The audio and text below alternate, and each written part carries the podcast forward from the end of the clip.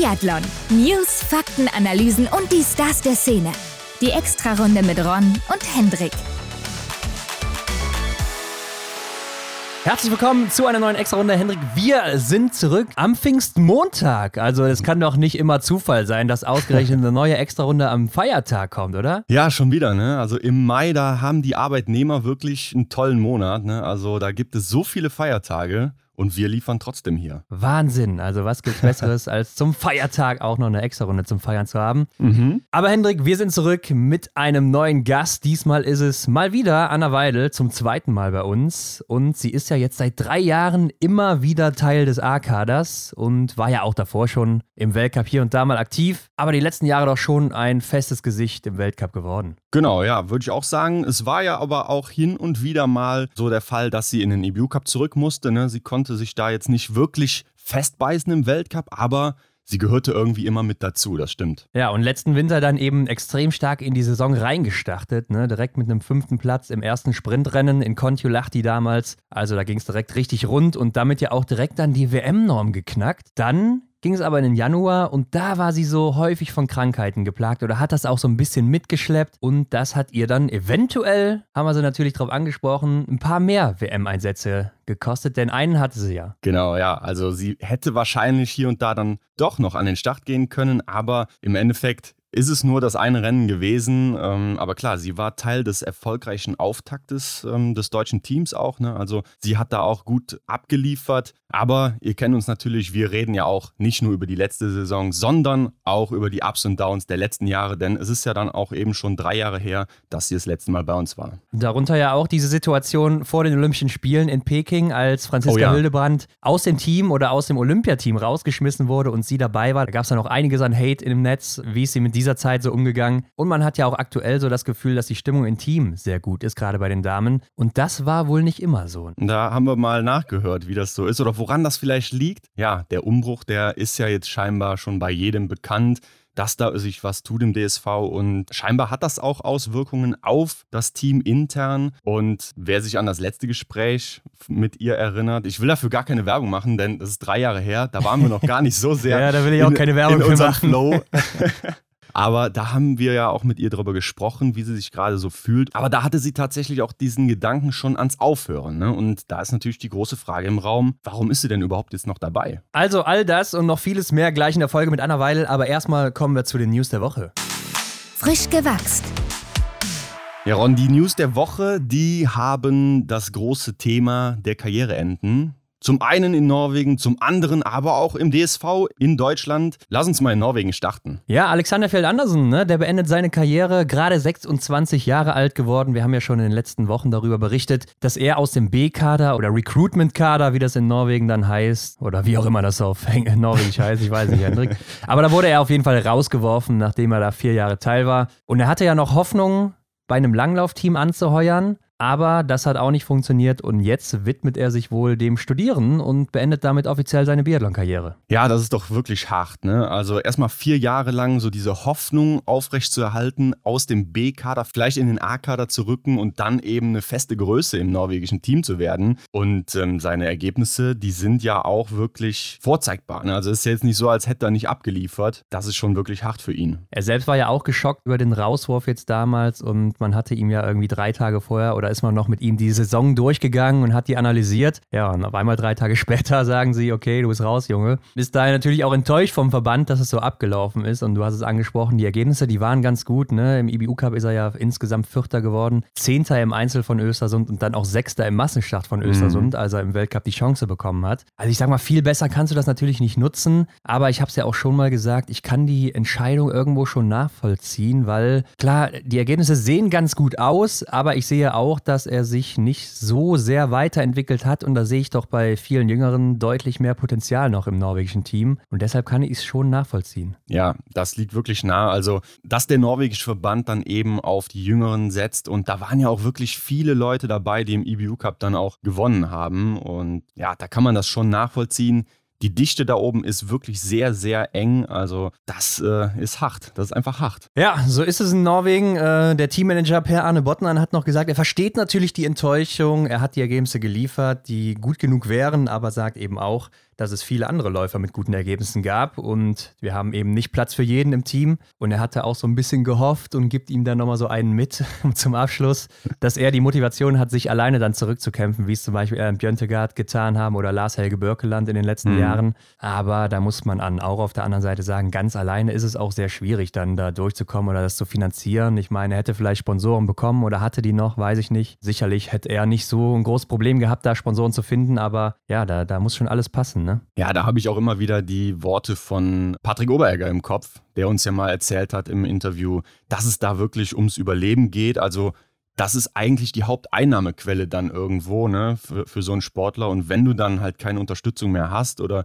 dann eben aus dem Verband da irgendwie raus bist, keinen Kader mehr hast, dann ist es eigentlich unmöglich. Ja, und ich denke, der nächste Schritt wäre ja für ihn gewesen, in den Weltcup zu kommen. Das ist ja das große mhm. Ziel natürlich. Und da hat er sich vielleicht auch selber nicht mehr gesehen, also dass er dann nicht die Chance bekommt. Also ich denke, die Bös, die sind safe gesetzt, solange Taille natürlich noch dabei ist. Das könnte ja. ja sein letzter Winter werden oder wird wahrscheinlich sein letzter Winter. Dann hast du Wettle, dann hast du einen Johannes Dorle, hast einen Stühler Holmler Greit. Also ja, okay, Johannes Dorle vielleicht noch der größte Wackelkandidat oder Philipp Fjeld Andersen, Sievert Backen natürlich auch. Und wo wir gerade dabei sind. Ja, aber dann kommen auch noch andere aus dem IBU Cup, die dann zuerst die Chance bekommen, wie Endre Strömsheim, Weyben Sörem. Dann hast du einen Martin Üldal, der sehr, sehr jung ist und sehr, sehr stark und noch ein paar andere in dem Kaliber. Ja, und dann hat er vielleicht auch gedacht, ja, in Zukunft sehe ich mich da irgendwie noch nicht so im Weltcup-Team. Mhm. Aber wo wir gerade dabei sind, Hendrik, ich weiß nicht, ob du es gesehen hast, das norwegische Team ist ja mit dem Rad unterwegs. Ich glaube auf Mallorca oder Menorca ja. oder sowas. Auf jeden Fall irgendwo in Spanien, so wie das aussieht, in den Bergen. Mhm. Ja, und wir haben sieben Leute im A-Kader bei den Herren und nur fünf sind dabei. Und ich weiß nicht, ob du es gesehen hast, aber rate mal, wer nicht dabei ist. Ja, wahrscheinlich der große Meister. Ja, und noch einer, ne?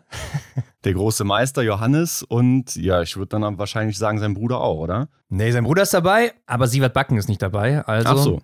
Äh, mhm. bestätigt ja nochmal das, was wir auch in der letzten Woche gesagt haben, dass bei ihm nicht so gut läuft, gesundheitlich und er wahrscheinlich noch nicht fit genug ist, da mitzumachen. Ne? Ja, das ist ähm, ja, irgendwie dann logisch, ne, dass er da nicht dabei ist. Und Johannes Dingesbö, wird sich natürlich zu Hause vorbereiten, Klar. weil er keinen Bock hat, mit dem Team mitzufahren und lieber bei seiner Familie ist. Ja, und wenn man so erfolgreich ist, dann kann man sich das eben rausnehmen. Aber gut, das war es dann auch zu Norwegen. Ähm, weiter geht's mit Deutschland. Wir haben eine Meldung aus Deutschland, die ist, glaube ich, auch noch gar nicht so groß rumgekommen. Wir haben sie selber auch noch gar nicht gepostet. Ja, ich habe bislang auch nur eine Schlagzeile gehört. Also Max Barschewitz, um ihn geht es. Er hat seine Karriere beendet. Zumindest stand dieses einen Artikels, den ich gelesen habe. Ja, und er ist ein Weltmeister, ne, Hendrik? Also war ja auch einer unserer ersten Podcast-Gäste damals. Wo wir wieder beim Thema wären, ne? Also wir wollen keine Werbung dafür machen, weil es halt einfach grausam war aus unserer Sicht, wie wir da abgeliefert haben. Aber er war tatsächlich auch schon mal Gast bei uns. Ja, und ähm, hat 2020 im Einzel den Juniorentitel geholt. Ja, in Lenzerheide damals in der Schweiz. Also ist schon ein paar Jährchen her, aber man muss auch sagen, er konnte so nach seiner Juniorenzeit nie wirklich Fuß fassen bei den Senioren.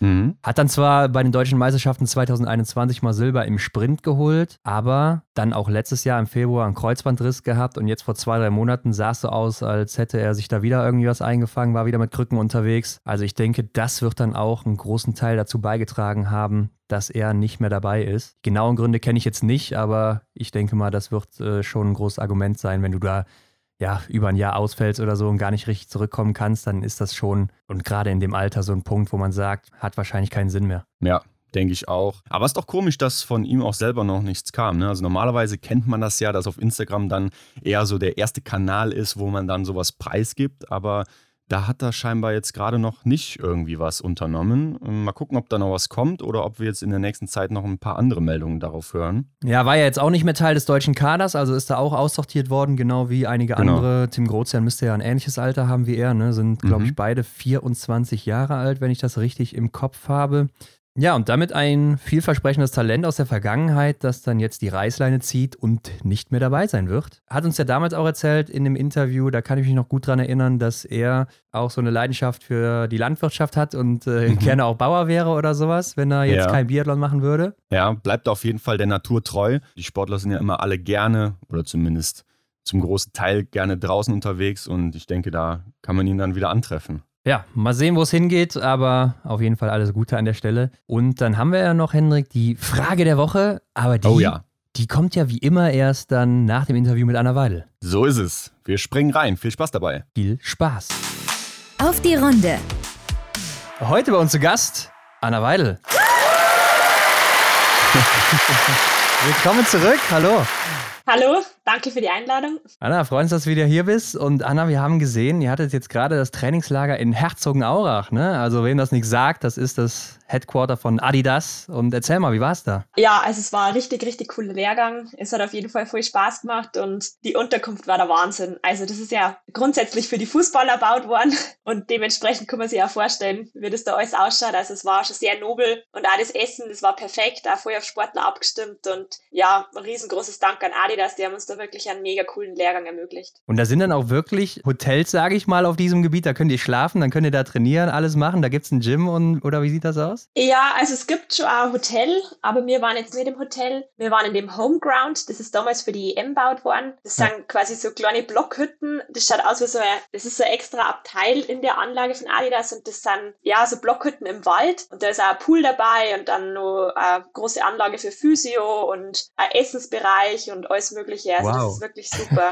Und dann können wir halt den Kraftraum von Adidas nutzen. Das ist, glaube ich, auch einer der größten und best ausgestattet ganz Deutschlands. Und auch die Anlage mit Pedal-Tennis und Schwimmhallen und Basketballplätze. Also das ist schon, vor allem jetzt für den Anfang, wo man eher ein bisschen allgemein trainiert war, das wirklich perfekt. Wahnsinn. Hört sich ja, ja danach an, als würde da kein Wunsch äh, offen bleiben. Aber Richtig. klar, Adidas ist natürlich Sportkleidungshersteller. Gibt es denn dann da auch so einen riesen Adidas-Laden, wo man sich frei bedienen kann oder wie ist das? Also wir waren schon mal shoppen und wir haben da so einen Tagespass gekriegt, wo wir im Outlet dann Prozente gekriegt haben. Und wir haben von Adidas so auch nur ein paar Teile gekriegt. Das war natürlich das Highlight. Okay, und was hast du da so eingepackt? Oh, ich habe großteils eigentlich Schuhe für meine ganze Familie besorgt. ja. ja. cool. Ich glaube, das muss man echt mal erlebt haben. Ne? Mhm. Ne? Aber schon eine Ehre, dass ihr da echt äh, auch sein könnt, wenn du schon sagst, für die Fußballer gebaut. Ne? Und dass jetzt das deutsche Biathlon-Team da ist, auch verrückt irgendwie. Ja, es waren dann aber für die Special Olympics Teilnehmer waren auch ein paar Tage. Die haben quasi ja über drei Tage da trainiert und das war so ein Get-Together. Also das ist eine Herzensangelegenheit von Adidas und das war für uns ein schönes Erlebnis. Mit denen haben dann einige von uns Volleyball gespielt oder Fußball und am Abend war dann ein gemeinsamer Grillabend. Ja, sehr cool. Konnte man auf jeden Fall auch beim DSV-Kanal verfolgen, ne? wer das nicht gesehen ja. hat oder so. Vielleicht finden wir das noch. Mhm. genau. Ja, jedenfalls soll es ja jetzt wieder ums Biathlon hier gehen, Anna. Und du warst das letzte Mal bei uns 2020, also ist schon wieder ein bisschen her. Und deshalb wollen wir nochmal so ein bisschen auch über die letzten Jahre jetzt mit dir sprechen, bevor wir auf die vergangene Saison zu sprechen kommen. Springen wir zurück in die Saison 2021. Ich hoffe, du erinnerst dich noch. Ne? Das war die Saison vor den Olympischen Spielen. Okay. Die war damals ja noch geprägt von diesen Doppelwochen durch Covid, wo man dann eben zwei Wochen an einem Weltcup-Ort war. Und du bist ja auch direkt zum Start mit im Weltcup dabei gewesen. Kannst du uns dahin nochmal mitnehmen und in die Saison und erzählen, was damals so dein Ziel war? Also ich denke, das Ziel die letzten Jahre war eigentlich immer, dass ich ein Bestandteil oder ein fixer Bestandteil von der Weltcup-Mannschaft bin. Das ist mir nicht immer gelungen, aber jetzt letztes Jahr war es dann eigentlich doch, auch wenn viel schief gelaufen ist, war ich doch relativ zufrieden, dass man mal sieht, dass was vorwärts gegangen ist. Jetzt ganz speziell die Saison 21, 22, da kann ich mich erinnern, da ist am Anfang, also da habe ich ganz normal die Quali gemacht für den Weltcup und die ja geschafft. Ich muss sagen, da bin ich immer relativ nervenstark. Also die Quali, die fällt mir eigentlich immer relativ leicht und es hat dann auch, war ein bisschen durchwachsen und ich bin dann auch wieder in den EBU Cup zurück und habe mich dann über den EBU Cup wieder neu für die Weltcup-Mannschaft qualifizieren müssen. Und das ist halt dann schon immer hart und eine Drucksituation, wenn man dann wieder quasi zurückgestuft wird und dann wieder Rennen laufen muss. Aber ja, grundsätzlich habe ich es dann doch wieder geschafft, dass ich mich da gegen die meisten durchsetze und habe dann auch wieder meinen Startplatz im Weltcup gekriegt. Da sprichst du jetzt gerade auch schon was Gutes an, ein Thema, was uns aufgefallen ist, nämlich in der Saison vor den Olympischen Spielen. Da musstest du auch wieder zurück in den IBU Cup und in einer Woche gewinnst du zum Beispiel in Bresno ein IBU Cup Rennen und danach in deinem nächsten Wettkampf, wo du dann zurück im Weltcup warst, wirst du nur 55. Ja, das muss ja eigentlich eine Achterbahnfahrt der Gefühle auch sein. Aber bring uns mal näher, wie verarbeitest du solche Sachen? Oh, ähm, ja, das ist schwierig. Also natürlich ist da immer ein Weltcup, kann man nicht mit einem EBU-Cup vergleichen. Das ist wirklich ein kompletter Unterschied. Man kann manchmal so ein bisschen probieren, Quervergleiche zu ziehen, wenn man sagt, ach, die ist im EBU-Cup Top 3 gelaufen und wäre jetzt im Weltcup Zehnte oder so. Aber grundsätzlich ist halt auch jeder Tag anders und das sieht man ja im Weltcup. Es gibt welche, die sind an manchen Orten auf ja, Top 10 und dann eine Woche später schaffen es ein Verfolger nicht. Äh, das ist immer ein bisschen schwierig, aber ich denke, vom Kopf her muss man einfach schon auch schauen, was ist das langfristige Ziel und einfach immer weiterarbeiten. Und ja, für mich ist die letzten Jahre vor allem wichtig gewesen, dass ich sage, ich habe ja nur ein anderes Leben und ich weiß, dass wichtiger es gibt wie nur diesen Sport, weil man steigert sich dann so rein und man investiert so viel und gibt so viel und wenn nicht das rauskommt, was man sich erhofft, dann ist das schon großteils deprimierend und eine große Enttäuschung und es soll ja eigentlich Spaß machen und deswegen macht man es ja auch, wenn man es gern tut und man muss schon schauen, was ist wichtig im Leben. Aber nimmt dich das gar nicht so mit, wenn du dann wirklich in der einen Woche gewinnst und in der anderen Woche dann so weit hinten bist im Weltcup? Ja, doch, natürlich. Also wie gesagt, ähm, man trainiert ja das ganze Jahr dafür und ich bin jetzt sicher keine faule Athletin, also ich glaube, ich habe mehr Stunden wie einige andere und von dem her ist dann schon, man fragt sich schon immer, warum läuft es bei den anderen und bei mir nicht und man schaut schon immer, wo man was machen kann, aber grundsätzlich muss man halt trotzdem einfach mit der Situation umgehen können und das Beste draus machen und Biathlon ist Biathlon, da kann jeder Tag anders ausschauen, also immer nach vorn schauen. Das stimmt. Aber lass uns dann direkt mal in die nächste Saison springen. Das war dann die Olympiasaison 21-22 und du schon wieder direkt im ersten Rennen mit dabei in Östersund. Ne? Also hast die Quali mal wieder gemeistert und hast auch direkt dann im ersten Rennen die Olympianorm klar gemacht oder zumindest die halbe mit dem neunten Platz und 20 äh, Treffern im Einzel. Das war auch deine erste einstellige Platzierung im Weltcup damals.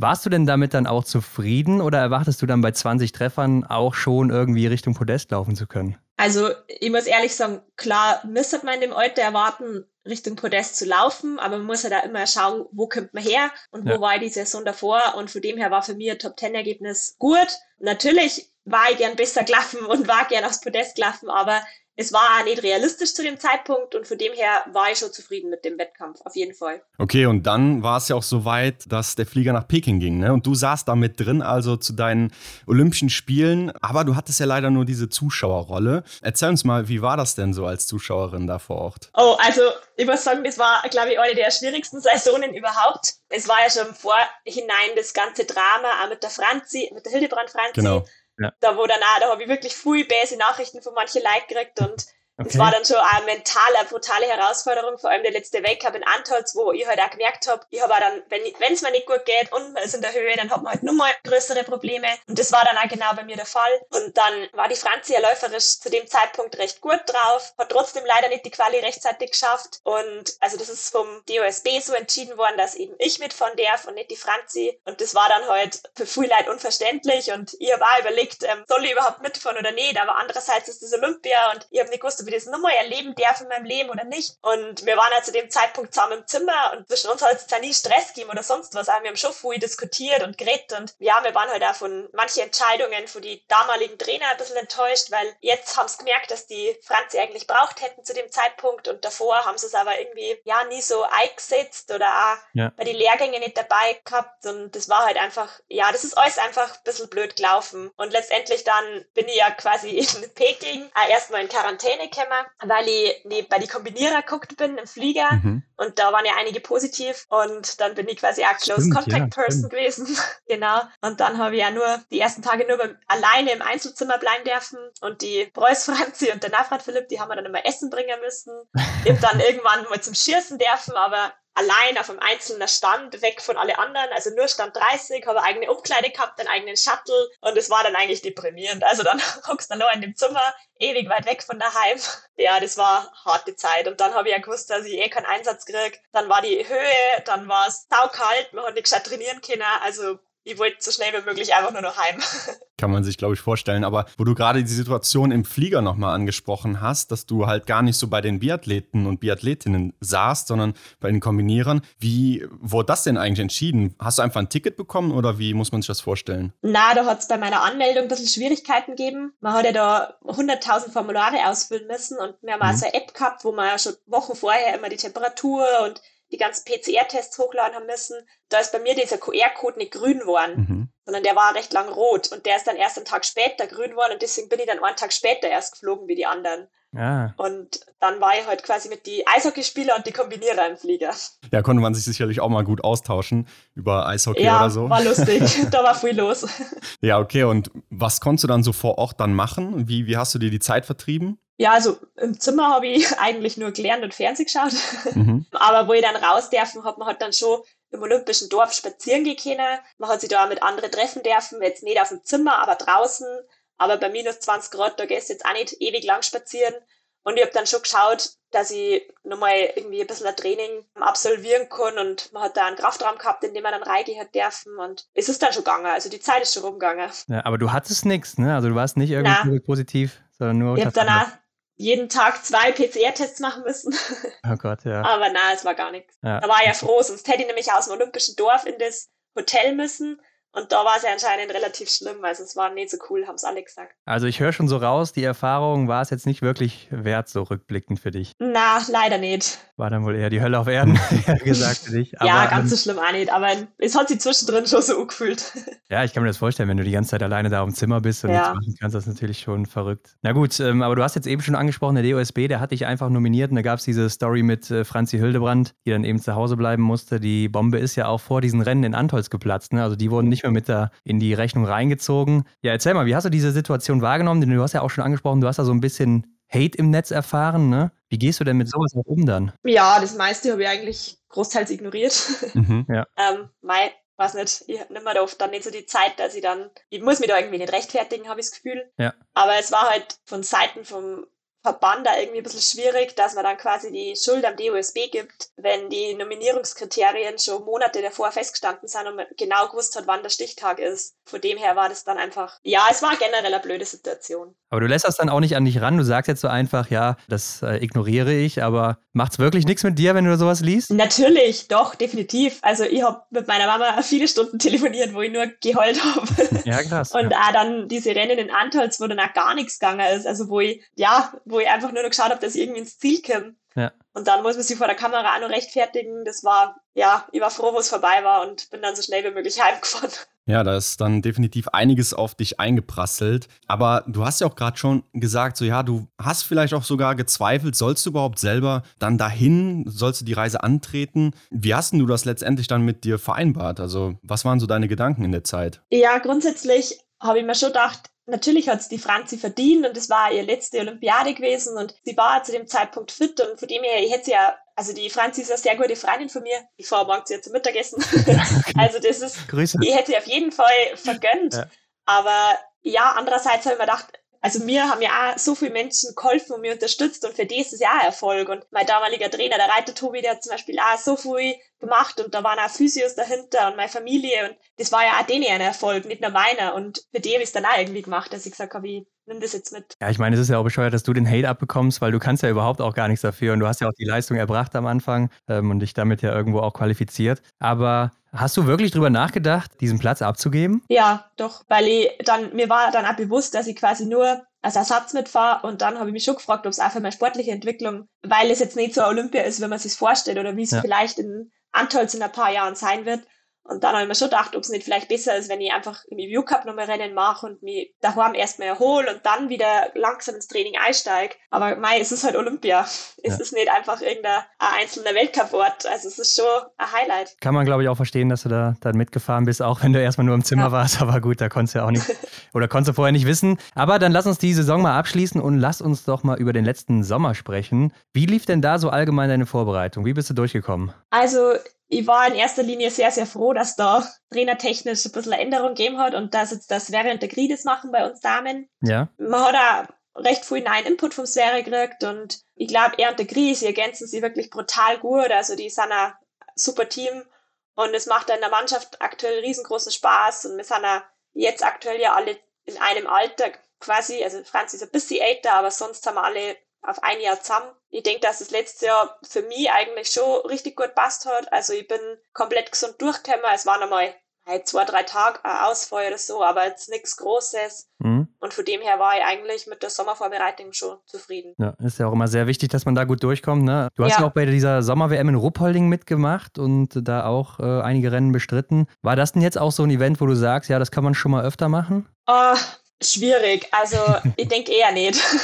Was hat dich gestört? Na, es ist halt, es ist einfach schwierig, wenn man sagt, man setzt zu dem Jahreszeitpunkt schon einen Höhepunkt Mhm. und bereitet sich richtig drauf vor. Also wir haben das halt mitgemacht, weil es vor Ort war Ja. und wir haben das auch aus dem Training rausgemacht. Aber wenn man sagt, man möchte wirklich in Top-Form sein und auch seine beste Leistung abrufen, dann muss man ja quasi drauf hintrainieren. Und da vergeht halt einfach so viel Zeit, weil man kann dann Wochen, zwei, drei Wochen davor muss man schon die Umfänge reduzieren, intensiver trainieren, dann sind die Wettkämpfe, dann braucht man danach viel mehr für die Regenerationszeit. Also man muss vielleicht nochmal in Urlaub fahren oder ein paar Tage frei machen. Ja. Und da geht eigentlich ein guter Monat drauf, wo man sagt, wo andere einfach viel Umfänge und Stunden machen können. Und das kann dann im Winter einfach abgehen. Also Rennen sind auf jeden Fall gut, wenn man es aus dem Training rausmacht und ein bisschen vorbereiten, tut man sich immer drauf. Aber ich denke so, als Höhepunkt ist komplett zu sehen, ist wahrscheinlich falsch. Ja, stimmt, da sprichst du einen guten Punkt an. Und dann wirst du wahrscheinlich auch eine sein, die bei den deutschen Meisterschaften sich jetzt auch nicht großartig darauf vorbereitet, ne? Das war halt das, die letzten Jahre immer so ein bisschen ein Problem bei uns, dass das halt eine Quali war. Und das haben sie eben das, aus diesem Grund genau geändert. Ja. Und deswegen, man nimmt die Rennen mit und die Rennen sind schon wichtig, dass man einmal sieht, wie habe ich bis jetzt trainiert, wo stehe ich aktuell. Ja. Aber also so eine große wettkampfspezifische Vorbereitung wird wahrscheinlich nicht stattfinden. Also mhm. bin mir ziemlich sicher. Ich habe jetzt noch nicht alles genau durchgeregt mit den Trainern, aber ich denke nicht. Ja, kann ich mir auch nicht vorstellen. Okay, und die letzte Saison, die ging ja in Kontulachti los und damit du da dabei sein durftest, musstest du dich ja dann auch erstmal qualifizieren. Ja, die Konkurrenz, die war ja ziemlich groß. Anna, mit welchen Gefühlen bist du dann in die Quali gegangen, in diese Rennen? Ja, also man hat bei der Quali natürlich immer so ein bisschen, ist es schon eine blöde Situation und man hat ja total einen Druck, weil es ist schon bitter, wenn man da einfach dann aus der Weltcup-Mannschaft rausgerissen wird und wieder heimfahren muss und in den EBU-Cup zurückgesteckt wird, wo mhm. deutlich Jüngere dabei sind. Es ist dann, ja, es ist, man muss natürlich einfach so hinnehmen, aber es ist einfach nicht so einfach. Und ich habe dann schon geschaut, dass ich einfach bei mir bleibe und meine Leistung abrufe. Mehr habe ich eh nicht machen können zu dem Zeitpunkt. Und ich habe dann gleich das erste Rennen auch quasi von denen, die sich qualifizieren haben müssen, gewonnen. Mhm. Und damit war ich dann schon relativ also habe ich ein bisschen ein Polster gehabt fürs zweite Rennen und das war dann auch gut. Mhm. Also es war wichtig. Ich versuche mich immer in so eine Situation reinzuversetzen. Ist das vielleicht vergleichbar wie so eine Klausur irgendwie aus der Schule oder aus der Uni? Also man arbeitet auf den Tag X hin und dann plötzlich zählt's? Ja, ganz so darf es nicht sehen. Man darf so eine Quali auch nicht überbewerten, weil es ist halt nur die Quali und letztendlich wird danach erst abgerechnet. Mhm. Also klar ist wichtig, dass man erstmal dabei ist, aber du möchtest ja dann im Weltcup gute Rennen machen und nicht bei der Quali. Also es ist schon, es muss halt einfach, man soll jetzt die nicht voll darauf vorbereiten, weil letztendlich die aktuelle Leistung muss reichen und man soll sie ja dann auch noch steigern können von Rennen zu Rennen. Aber ein bisschen vorbereiten muss ich ja schon dafür, oder? Weil, Klar, also hm. man hat jetzt nicht bis kurz vorher Vollgas trainiert und dann ist man im ermüdeten mhm. Zustand die Rennen gelaufen. Das ist jetzt nicht der Fall. Okay, okay. Aber gut, du hast ja eben schon gesagt, die Quali fällt dir immer recht leicht und. Ja, ich möchte es nicht verschreien, nicht, dass ich das ja dann die Quali nicht schaffe, aber ich muss sagen, die letzten drei, vier Jahre habe ich es zumindest von den Nerven her immer gut hinkriegt, dass ich die Quali geschafft habe. Gut, das heißt, du bist ja dann wahrscheinlich auch mit einem ganz guten Gefühl in die letzte Saison reingestartet. Aber wie sahen denn so vorab deine eigenen Erwartungen an die vergangene Saison aus? Ja, ich habe schon ein Herbsttraining gemerkt, bei die, also wenn man mit den anderen Mädels mittrainiert, dass mir eigentlich recht gut geht, dass ich mich frisch fühle und dass ich jetzt nicht groß ermüdet bin. Ich habe mich nie, also vor allem im Dezember, ich habe mich nie extrem fit gefühlt oder ich habe immer so das Gefühl gehabt, dass noch mehr geht, aber es hat zu dem Zeitpunkt eigentlich gut passt und ich habe gewusst, dass ich im Schießen großteils relativ sicher bin und von dem her war ich sehr zuversichtlich. Ja, obwohl jetzt äh, der Dezember ja eigentlich mal ganz gut bei dir läuft, muss man ja sagen, ne? Und jetzt auch wieder hier zum Auftakt in Kontiolahti. Da hast uns ja auch mal verraten, glaube ich, dass das dein Lieblingsort im Weltcup ist und im Sprint bist du aber direkt auf Fünfte geworden mit zehn Treffern. Das war ja auch deine neue Bestleistung, bis heute zumindest auch. Warst du denn dann auch überrascht, dass es so weit, so früh schon nach vorne ging? Ja, definitiv. also ich bin dann auch die letzte Runde gelaufen und dann haben sie mir immer gesagt, also beim, wo ich aus dem Schierstand rausgelaufen bin, war ich glaube ich sogar auf Position 3 und dann habe ich mir gedacht, ah ja, Top 10, das ist super. und dann, aber am letzten Anstieg habe ich dann gemerkt, dass ich immer nur um Platz 3 mitlaufe. Und da bin ich dann richtig erschrocken, weil ich mir gedacht habe, das kann ja gar nicht stimmen. Und dann ist das Sverre, dann haben wir uns Sverre gesehen, wie er voll vorsprintet. Und dann hat er nur geschrien, ja, dass ich eigentlich gut sprinten kann, ich soll jetzt nochmal Gas geben. Und dann äh, habe ich mir gedacht, ja, krass, also das, es geht dann auch so schnell nach vorn, aber halt, wenn es dir dann schlecht geht, auch wieder so schnell weit nach hinten. Und das war halt dann schon, ja, es war ein cooler Tag. Also es bleibt mir auf jeden Fall in Erinnerung. Hast du denn auch in einem Sprint damit gerechnet, dass du da jetzt so deine Bestleistung setzt? Ähm, ich habe mir schon gedacht, wenn dann wahrscheinlich Sprint oder Verfolger. Echt? Ja, okay. Ja. ja, und der fünfte Platz war dann gleichzeitig auch dein Ticket zur WM, beziehungsweise vorerst erstmal die WM-Norm geknackt. Ne? Also so, so ja. weit sind wir da noch nicht. Aber gab dir das vielleicht so ein, eine Art Sicherheit für die äh, weitere Saison, für den Verlauf? Ja, definitiv. Also ich war ja nicht fix für das erste Trimester, mhm. sondern man, man wird halt, es wird immer von Weltcuport zu Weltcuport geschaut und es kann ja auch sein, dass man mal austauscht und dass ich da einfach in Kontiolahti dann schon gute Rennen stehen gehabt habe. Ah, ich glaube, ich war dann 17. oder 19. in der Verfolgung, ich weiß jetzt ja, gar nicht mehr genau. 17. Ja. Ähm, was ja auch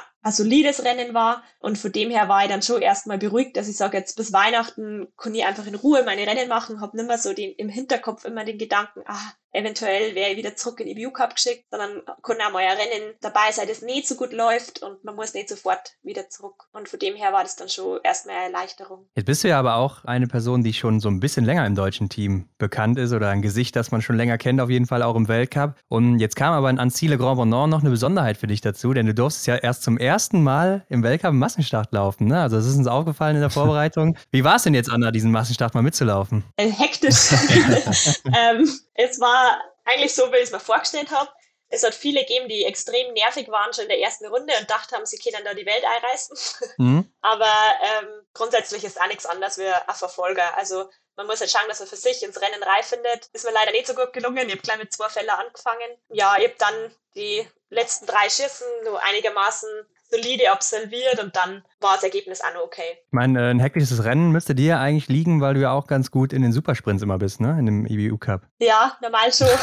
ja. Aber da war ich beim ersten Schießen einfach ein bisschen überfordert. Ja, wir hatten mal überlegt, äh, da du ja auch eine so der schnellsten Schützinnen bist und das kann ja eigentlich zum oder im Massenstart zu Beginn ein Riesenvorteil sein, ne? wenn man sich überlegt, so als Taktik, ich laufe so ein bisschen mit und weiß dann am Schießstand bin ich einer der schnellsten. Das heißt, ich bin vielleicht auch als Erster wieder raus da aus dem Schießstand. Hast du dir da vorab vielleicht auch irgendwelche Taktiken so in die Richtung überlegt? Ja, ich habe mir jetzt über das Schießen nicht so viel Gedanken gemacht, weil das ist eigentlich immer mein das ist jetzt nicht meine Baustelle, aber ich wollte schon einfach läuferisch schauen, vor allem wie Reikem und dass ich irgendwie finde, der vielleicht so mein Tempo läuft, wo ich sage, ich kann mich dranhängen oder mit dem einfach mal ein paar Runden mitlaufen. Okay, und hat das funktioniert?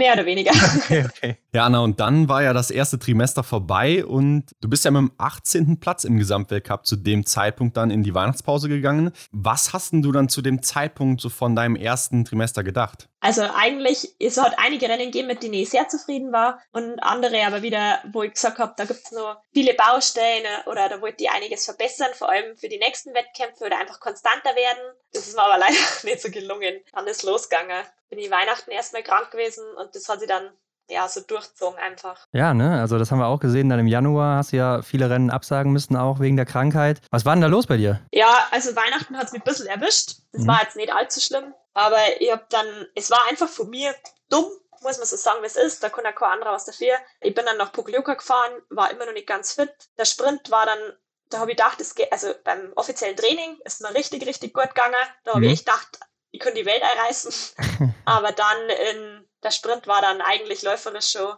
extrem schlecht und ich habe dann am Abend wieder Heimweh gekriegt und habe dann gemerkt, dass es nicht funktioniert. Bin dann wieder heimgefahren und habe ich hab gedacht, Ruppolding, da muss sie dabei sein, weil da kommt meine ganze Familie, meine Freunde, der Heimweltcup. Hab's dann auch probiert, aber es hat dann auch nicht funktioniert. Ich habe dann auch den Massenstart absagen müssen. Ja, letztendlich für Antolz ist mir dann richtig schlecht gegangen. Da habe ich dann, bin ich komplett der Woche erstmal nur im Bett gelegen mit Fieber und allem drum und dran. Habe dann schon geschaut, dass ich mir erhole und die Vorbereitung für die WM mitmachen kann. Die war dann leider in Rittnauen. Mhm. Wo für mich dann auch schwierig ist mit der Höhe, weil ich da wirklich oft Probleme habe. Das ist dann auch einfach ein bisschen zu früh gekommen. Ich habe dann eigentlich gemerkt, dass man auch da bei die, beim Lehrgang schon nicht gut gegangen ist und das sehr hart war und zäh und habe dann auch meine ehrliche Einschätzung die Trainer so weitergeben und sie haben es auch genauso gesehen und damit war dann eigentlich die WM auch schon fast verloren.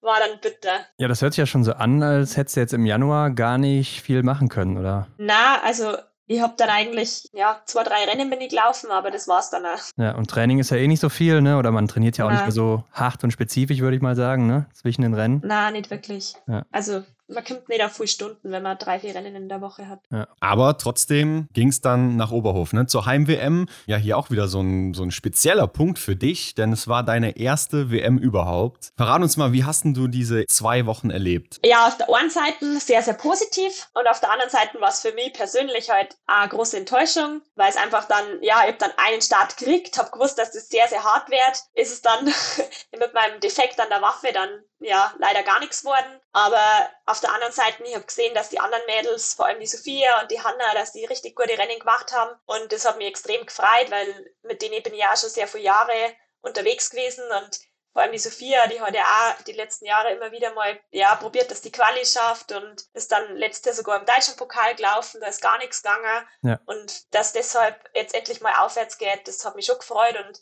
ich konnte die Mädels auch sehr gut einschätzen und ich weiß, dass ich da auch mithalten kann, wenn es gut geht. Und von dem her war das auch für mich dann eine Motivation, dass ich sage, hey, wenn das bei denen funktioniert, dann kann es bei mir auch funktionieren. Und ja, es hat für die ganze Mannschaft dann einen Aufschwung gegeben. Und dann natürlich mit der Denise ihrer Goldmedaille da, da ist einfach in der, in der ganzen Mannschaft eine gute Stimmung gewesen. Und da habe ich einfach probiert, das positive Gefühl mitzunehmen und die Motivation mitzunehmen und nach vorn zu schauen. Hört sich ja so an, als wäre der Team Spirit aktuell echt gut im Team, oder? Ja, definitiv. Also ich habe es ja schon ganz anders erlebt. Ich bin jetzt doch schon mehrere Jahre dabei. Im Moment, also so gut wie jetzt, habe ich es selten erlebt. Oder so gut wie den Winter. Mhm. War es selten. Das heißt, die letzten Jahre war es nicht so gut? Doch schon, aber mei, wenn sechs Mädel monatelang aufeinander sitzen, kann man sich vielleicht vorstellen, wie das, wie das endet. Okay. Ähm, ja, du hast es schon angesprochen, du bist dann im Einzel eingesetzt worden und ja, der bleibt dir sicher noch länger in Erinnerung, ne? denn du hast ja dieses Problem mit dem Gewehr da. Was ist da überhaupt passiert, Anna? Ja, ich konnte es mir auch nicht ganz erklären. Also, ich habe in der Früh ein Trockentraining gemacht hm? und dann habe ich gesehen, dass irgendwie ja, so ein Fussel mhm. oder irgendwas drin war im Diopter. Und dann habe ich aber meinem Feuerzeug, bin ich vorne rein und das brennt mir dann normal so raus. Ja. Und das hat ja eigentlich funktioniert. Ich habe dann durchgeschaut und das war perfekt. Und dann habe ich ganz normal angeschossen, hat auch super funktioniert. Und dann im Wettkampf, beim ersten Schuss, habe ich schon gesehen, dass von der Seite irgendwas reinrutscht. Oh je. Und dann war es noch ganz okay und dann beim zweiten war es dann vorbei. ja, dann habe ich gar nichts mehr gesehen. War das dann so eine ähnliche Situation, wie es bei Vanessa Vogt der Fall war? Sie hatte doch auch so ein Problem. Kann sein, ja die hat das vor dem Start gehabt in Ruhpolding, wenn ich mich richtig erinnere. Ja, genau. weißt du denn mittlerweile, was es jetzt war? Also, was, hast, kannst du es auflösen? Nein. Na. Okay. Schade. Na, cool. ich jetzt ein neues Diopter.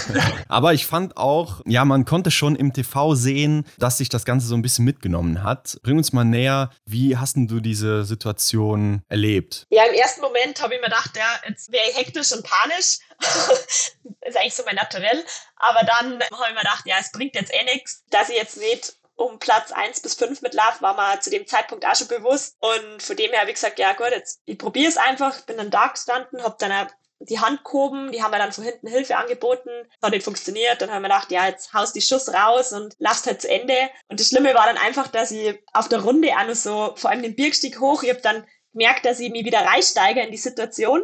Dann habe ich zu weinen angefangen und dann habe ich schlecht Luft gekriegt und dann ich so, bin ich so verkrampft und dann habe ich schwere Beine gekriegt und alles Mögliche. Und dann habe ich mir nur probiert einzureden, dass ich jetzt ruhig bleibe, dass ich ruhig atme und dass ich einfach nur ins Ziel laufe und fertig. Und dann habe ich dann auch so gemacht. Hast du denn da auch äh, übers Aufhören gedacht, einfach rauszugehen irgendwo im Wald? Ja, kurzzeitig schon, aber es war ja nicht einmal Platz gewesen, weil überall die Leute waren. Also von dem her, na, es war mir schon klar, dass ich, wenn ich jetzt nicht irgendwie einen großen Defekt habe, dass ich nicht mehr laufen kann, dass ich auf jeden Fall ins Ziel laufe. Ja, ich glaube, der Einzel ist wahrscheinlich auch das schlechteste Format dafür, weil du hast ja so extrem viel Zeit, auf den Runden drüber nachzudenken, oder? Ja. Also, geht dir da so auch durch den Kopf dann, wenn du da die ganze Zeit unterwegs bist? Ja, es waren Gott sei Dank an jeder Stelle irgendwie Betreuer, die ja probiert haben, dass sie mich aufbauen oder was gesagt haben. Der Urosch, der hat dann zwischendrin sogar noch gesagt, very good, wo ich mir dachte, ja, ich glaube, du schreist die falsche an.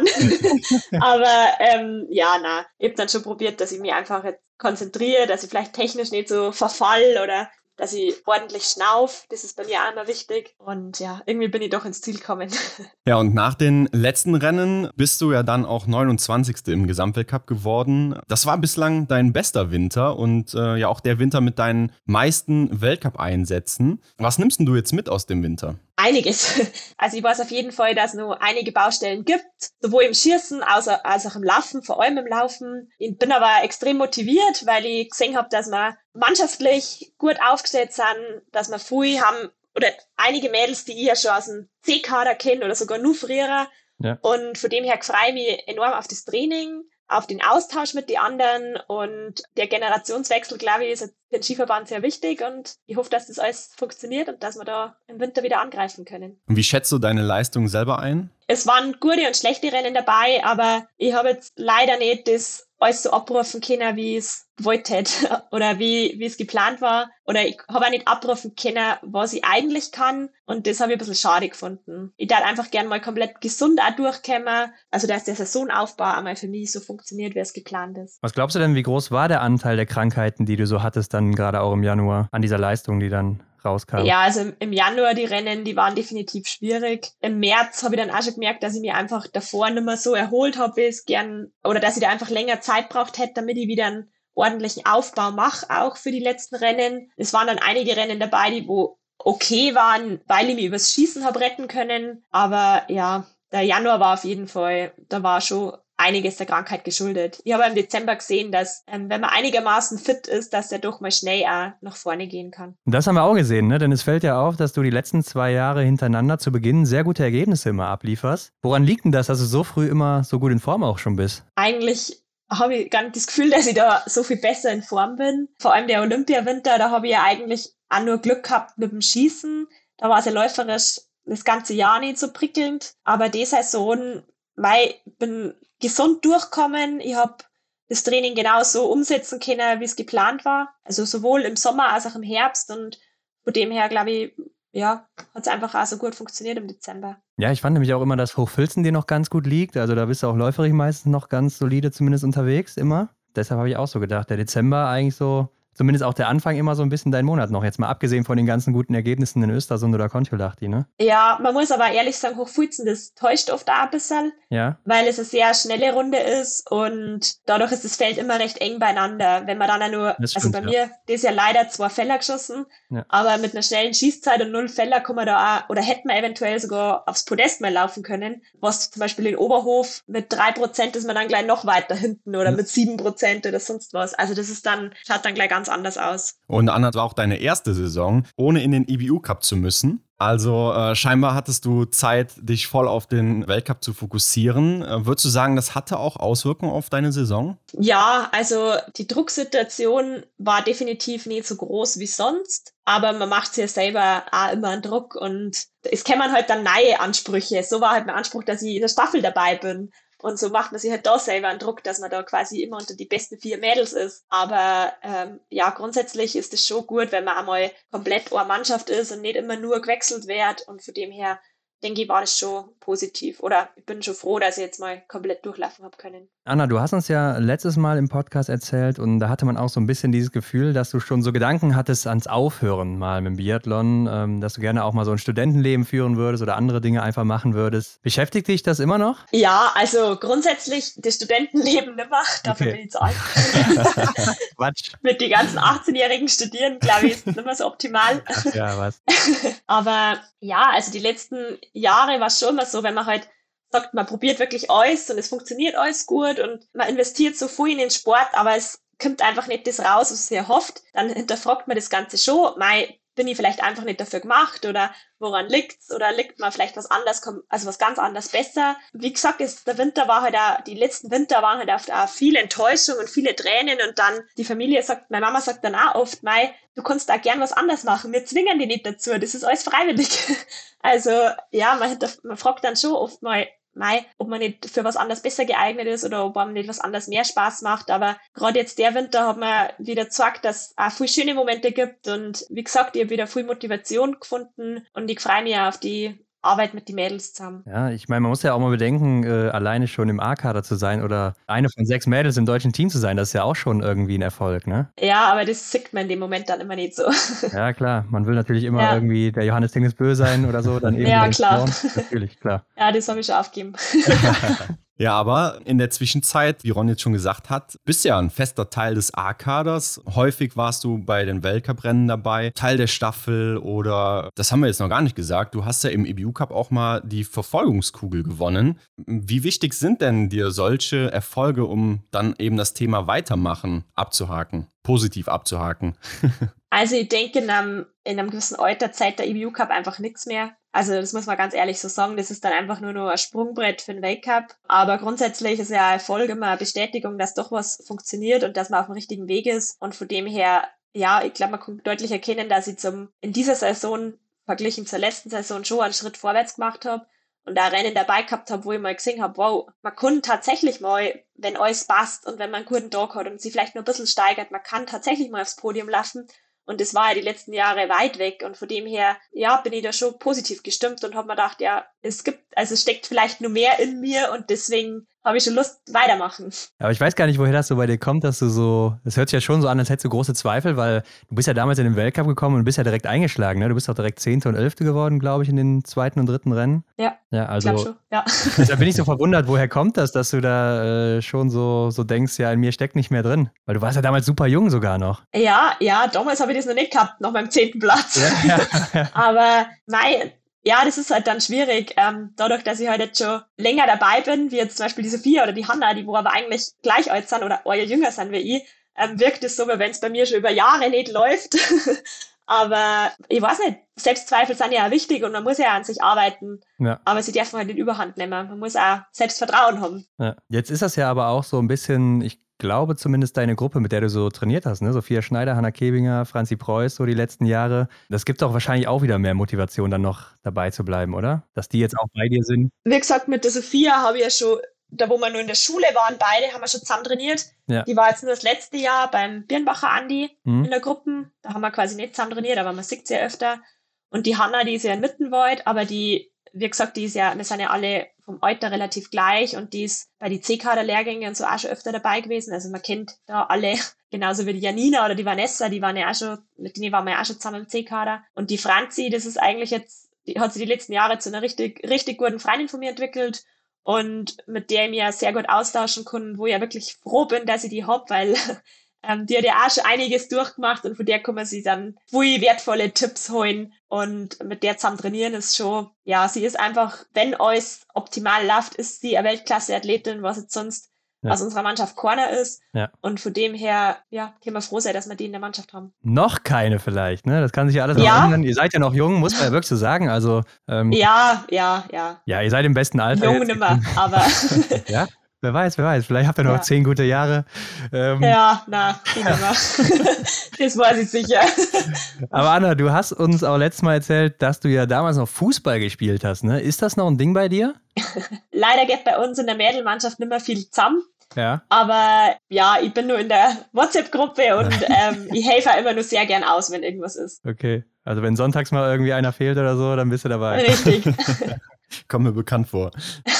Aber gut, lass uns nach vorne blicken. Was nimmst du dir denn jetzt für den neuen Winter vor? Ja, also ich möchte auf jeden Fall wieder fix im Weltcup dabei sein. Das ist mal das Hauptziel. Und ähm, ich darf sehr, sehr gerne mal ein Einzelpodium schaffen. Ja. Das war schon ein großes Ziel. Und ja, auf jeden Fall deutlich konstanter sein wie den Winter, dass man sagt, man ist vielleicht einmal konstant Top 15, Top 20, jedes Rennen und hat nicht eine extreme Aussätze nach hinten. Man bleibt auch gesund, das ist wichtig, das ist immer das Wichtigste. Und dass ich auch im Schießen diese Leichtsinnsfälle vermeide. Okay. ja. Und wenn du dir den Gesamtweltcup so anschaust, hast du da eine genaue oder konkrete Platzierung im Kopf? Ja, also das große Ziel war schon, dass man Top 15 ist, auf jeden Fall.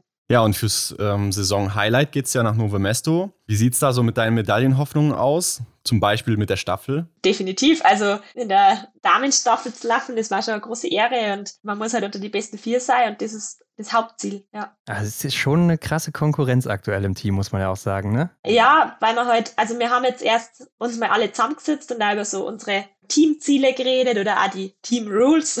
Ja. Das wäre wohl, dass wir die aufstellen, die Regeln. Und da haben wir dann auch gesagt, ja, eigentlich ist ganz cool, weil die Denise, die war schon wichtig für uns und wir haben viel von ihr lernen können, aber jetzt, die hat halt immer so ihr eigenes Training gemacht, weil die halt trainings- oder leistungsmäßig weit weg war von uns Mädels. Aber jetzt haben wir wirklich alle so, ja, ähnlich und können uns bei jeder Einheit gut fordern oder pushen und motivieren und ähm, können auch gut miteinander trainieren und ich glaube, dass das uns das Team schon weiterbringen kann. Was sind da so für Regeln? ähm, pünktlich sein oder wenn wer was vergisst, muss einen Kuchen bringen. Ja, sehr gut. so Sachen. Mit dem Kuchen finde ich sehr ja. gut, ja. Ja. ähm, aber gut, Anna, wo du allen was voraus hast, ne? denn im letzten Winter, das konnte man gut sehen, da war ein Problem. Die Schießzeiten im deutschen Team, auch bei euch Damen, ähm, aber bei dir ist das eben kein Problem. Du gehörst zu den schnellsten Schützinnen, bist sogar die schnellste jetzt im letzten Winter gewesen, nur bei der Schießzeit. Aber warum bist du denn überhaupt so schnell und die anderen eben nicht im Team? Ja, ich weiß es nicht. ja, ich hab, vor allem Stehenschießen habe ich schon immer relativ viel investiert und viel Trockentraining gemacht, vor allem in jungen Jahren. Mhm. Ich glaube, dass mir das schon zugute kommt. Und ich bin einfach vielleicht ja, ich bin mehr Reaktionsschützin. Die Vanessa zum Beispiel auch im Training, die zielt halt immer gern aus und ist dadurch einfach immer ein bisschen langsamer. Aber bei mir, mein, ich bin halt da eher, ich hau die gern raus, die Schuss. Ja, aber du ziehst auch immer durch, oder? Egal was kommt. Ja, das ist eben der Fehler. Also man muss einmal lernen, wenn es nicht so funktioniert oder wenn die Reaktion nicht so da ist, man nicht so frisch ist im Kopf, dass man einmal einen Schritt zurückgeht und eher zielt und langsamer schießt und das ist bei mir oft die Gefahr. Also glaubst du, da steckt dann jetzt auch einfach mehr Eigeninitiative von dir drin als bei den anderen, oder? Ist es einfach auch Talent? Es ist schwierig. Also ich möchte nicht sagen, dass die anderen weniger Trockentraining machen. Das überhaupt nicht.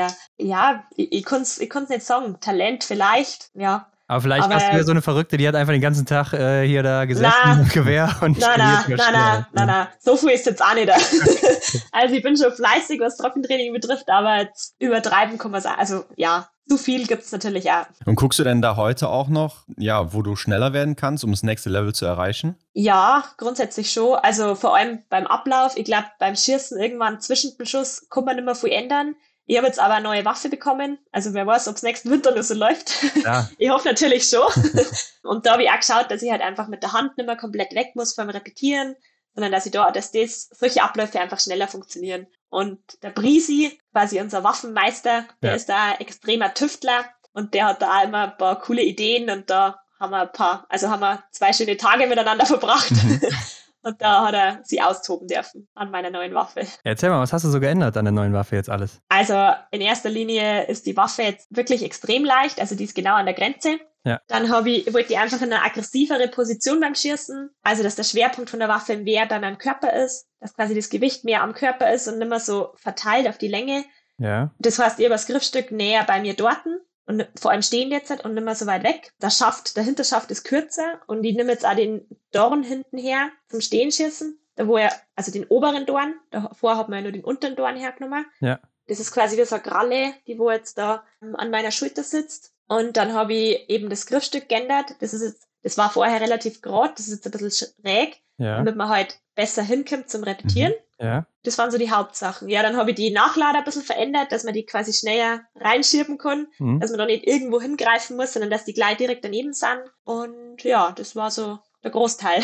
Kommt mir ja sehr bekannt vor, ne? Also es ja. hört sich ja schon sehr auch nach Johannes Dingesbö an, oder? Habe ich auch dran gedacht. Ja, wir haben das schon, wir haben bei denen schon auch ein bisschen immer wieder die Bilder angeschaut, wie die das machen. Ich glaube, die Sophia hat es auch so ähnlich, die hat auch eine neue Waffe gekriegt und die Hanna, die fährt jetzt auch nicht zum Brisi.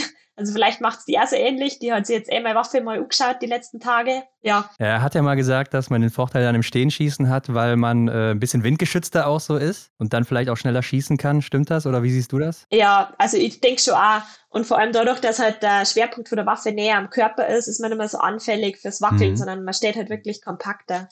Okay. Du hast auch die Nachlader angesprochen. Die gehen bei dir ja auch eigentlich immer relativ blind rein, wenn ich das richtig in Erinnerung habe. Ist das auch sowas? Was, ja, du guckst gerade so, aber ist das auch sowas, was ich weiß, geübt Ich weiß gerade selber gar nicht.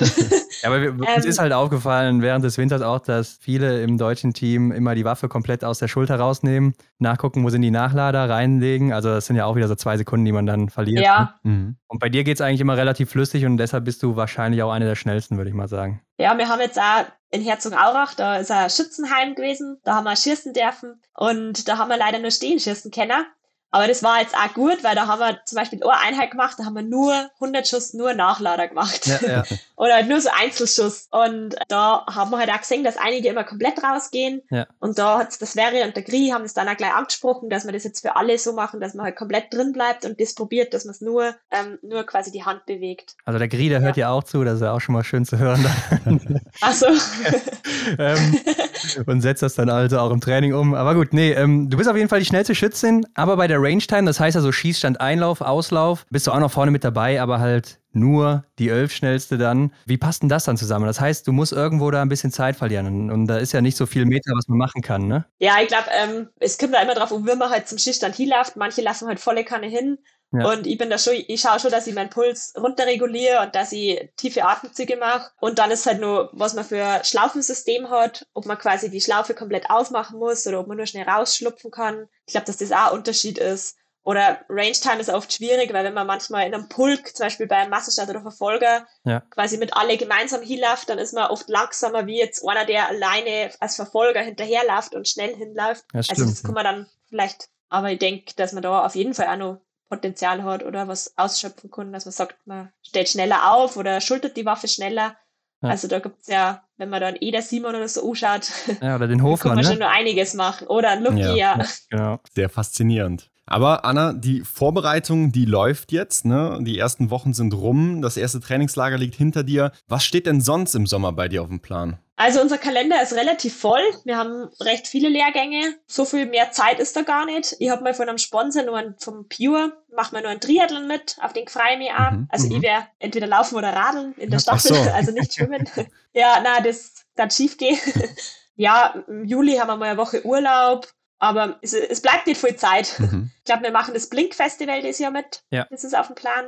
Genau. Und ähm, in den ganzen Trainingszeiten, hast du da auch irgendwie Veränderungen vorgesehen, was du anders vielleicht machen möchtest? Ja, wir haben schon, also großteils glaube ich, dass bei mir letztes Jahr ganz gut gepasst hat, dass man dann im Winter vielleicht anders reagieren muss, wenn wieder irgendwas passiert. Aber mehr, also ich bin ein eher schnellkräftiger Typ, deswegen glaube ich, ist bei mir eher gefährlich, wenn man zu viel harte und schnelle Einheiten macht, dass man da vielleicht eher ein bisschen weniger Intensitäten macht, aber mehr lange Einheiten, also mehr Umfänge macht. Aber ja, wir haben jetzt halt erstmal den ersten Block quasi die ersten paar Wochen durchgesprochen und wir schauen dann, wie das funktioniert und wie das anschlagt und dann wird weiter plant. Vanessa Vogt hat letztens bei uns erzählt, dass sie versucht, jetzt ihr Maximum an Umfang, Umfang äh, herauszufinden. Lässt du dich von sowas auch anstecken und gehst da mit? Ich bin relativ belastungsverträglich. Also ich vertrage eigentlich sehr gut Umfänge oder auch Stunden. Bei mir ist dann eher die Gefahr, dass ich es oft im Winter merke. Aber ich denke, dass ich da schon gut dabei bin, was die Umfänge betrifft. Klar kann man sicher an der einen oder anderen Stelle noch mehr machen, aber ich denke, oftmals sind vielleicht andere Sachen wichtiger und entscheidender, wie dass man dann fünf Stunden mehr hat am Ende vom Monat. Und unterm Strich ist es ja so, dass das Laufen leider das Gebiet ist, was dich so bislang noch von besseren Ergebnissen fernhält. Hast du da noch so einen, so einen Plan? Wie packst du das jetzt an, dass du da noch das nächste Level erreichst? Ja, also einen Plan haben wir natürlich. Ähm, wir haben da schon diskutiert, auch mit den Trainer zusammen und mit dem Sportwissenschaftler, wo man an welchen Stellen was besser machen kann. Und wir haben jetzt halt am IAT an, an Hannes, das ist ein sehr junger, motivierter Sportwissenschaftler, der da am liebsten 100.000 Tests machen und alles raussuchen und ähm, alles mit Zahlen und Fakten belegen. Aber der hilft uns da auch sehr gut und ja, wir haben da schon einiges vor, was wir machen können. Gut, dann äh, bin ich ja mal gespannt, wie das dann anschlagen wird im nächsten Winter. Ja, da werden, ja. wir, werden wir die Auflösung sehen, denke ich mal. Hast du denn sonst noch irgendwelche Sommer-Events auf der Liste stehen? Du hast jetzt das Blink-Festival angesprochen, die deutschen Meisterschaften sind wahrscheinlich auch schon klar, ne? da musst du wahrscheinlich mitmachen. Aber gibt es sonst noch irgendwas? Irgendwas, Wiesbaden oder sonst was? Äh, das steht alles noch nicht ganz fest bei uns. Also da glaube ich, ist noch nichts ganz fix. Okay, okay. Ja. ja, dann lassen wir uns da überraschen und damit sind wir auch durch, Anna. Und wir danken dir sehr für deine Zeit an dieser ja, Stelle. Ja, ich sag danke, mhm. sehr gerne. Vielen Dank. Jetzt kommt die Stelle, da kannst du noch Werbung machen für Instagram oder sonst was du eben so hast, wo man dich eben so finden kann. Und da gibt es bei dir eine Kuriosität, denn du warst ja mal eine Zeit lang weg bei Instagram, ne? Ja, ich bin letztes Jahr im Frühling gehackt worden. Ja. Und ich habe dann da eine E-Mail an den Instagram-Support geschrieben, habe dann ewig auch keine Antwort gekriegt und irgendwann haben sie dann auch geschrieben, dass sie leider nichts machen können. Und ich muss aber sagen, mir hat die Zeit ohne Instagram auch ganz gut du. Mhm. Also ja, man hat irgendwie nie so das Gefühl gehabt, dass man sie präsentieren muss und ja, man vergleicht sie nicht so viel mit anderen und vor allem, wenn man mal ein bisschen eine depressive Phase hat, dann sieht man nicht, wie schön es bei allen anderen ist und wie toll alles funktioniert. also es war ganz gut, so ein bisschen Social Media Detox, aber dann auch sponsorentechnisch und so braucht man es halt doch. Und jetzt habe ich ja, ich glaube im Januar habe ich mein Instagram wieder reaktiviert und habe einen neuen Account gemacht. Habe halt leider wieder bei Null angefangen, aber bin eigentlich ganz zufrieden soweit. Also wo kann man dich jetzt finden? Wie heißt du da? Ja, Anna Weidel. Ganz normal. Okay, und ganz leicht zu finden. Sonst noch irgendwas? Facebook oder? Ja, Facebook. Ähm, Facebook war ja, ja. Auch Anna Weidel. ja, woran lag es denn, dass du gehackt wurdest? Äh, Passwort irgendwie 123 gewesen oder was war das? Na, tatsächlich, ich habe, das war ganz blöd. Also ich habe da so eine E-Mail gekriegt von Instagram mhm. angeblich. Mhm. Und die habe ich dann ah, okay. geöffnet und da mhm. habe ich einen Link klicken können. Aber den Link habe ich nicht anklickt, weil mir das irgendwie komisch vorgekommen ist. Ja. Ich habe die E-Mail dann gleich gelöscht, aber allein, dass ich die E-Mail geöffnet habe, das hat schon gereicht. Mhm. Ach, und ja, ich habe dann schon gemerkt, dass ich nicht mehr reinkomme. Mhm. Ich habe aber auch, ich muss sagen, ich habe die Zwei-Faktor-Authentifizierung nicht gemacht, weil ich halt immer gedacht habe, ah, ich gebe doch nicht meine Handynummer an Instagram. Ja, ja. Aber jetzt im Nachhinein bin ich klüger und hab's gemacht. Ja, ja. ähm, ja. Ich glaube, jetzt wird es nur schwierig für dich mit dem blauen Haken, weil ich glaube, den kriegt man nur einmal, aber gut. Ach so. Ja, also Leute, falls ihr Anna mal gefolgt habt und euch gefragt habt, was ist da los, warum kommt da nichts mehr, dem neuen Account jetzt folgen und ja, Anna, wie gesagt, vielen Dank, komm gerne wieder. Für viel Hunde-Content. Ja, viel Hunde-Content oder was im Training eben so bei dir abgeht oder während des Winters, hält die Leute ja, auch am Laufenden. Also von daher vielen Dank und wie gesagt, komm gerne wieder und wir wünschen dir ja, alles Gute. Gern. Danke, euch auch. Mach's gut. Ja, das wird wohl ein harter Kampf um das erste Team im deutschen Damenfeld. Also das, was wir so die letzten Jahre bei den Männern vielleicht mehr gesehen haben, Mhm. trifft jetzt eher auf die Damen zu, würde ich sagen. Ja, es sind wirklich viele Damen dabei, die da wirklich das Potenzial haben, einen der letzten Plätze dann zu bekommen oder einen Platz.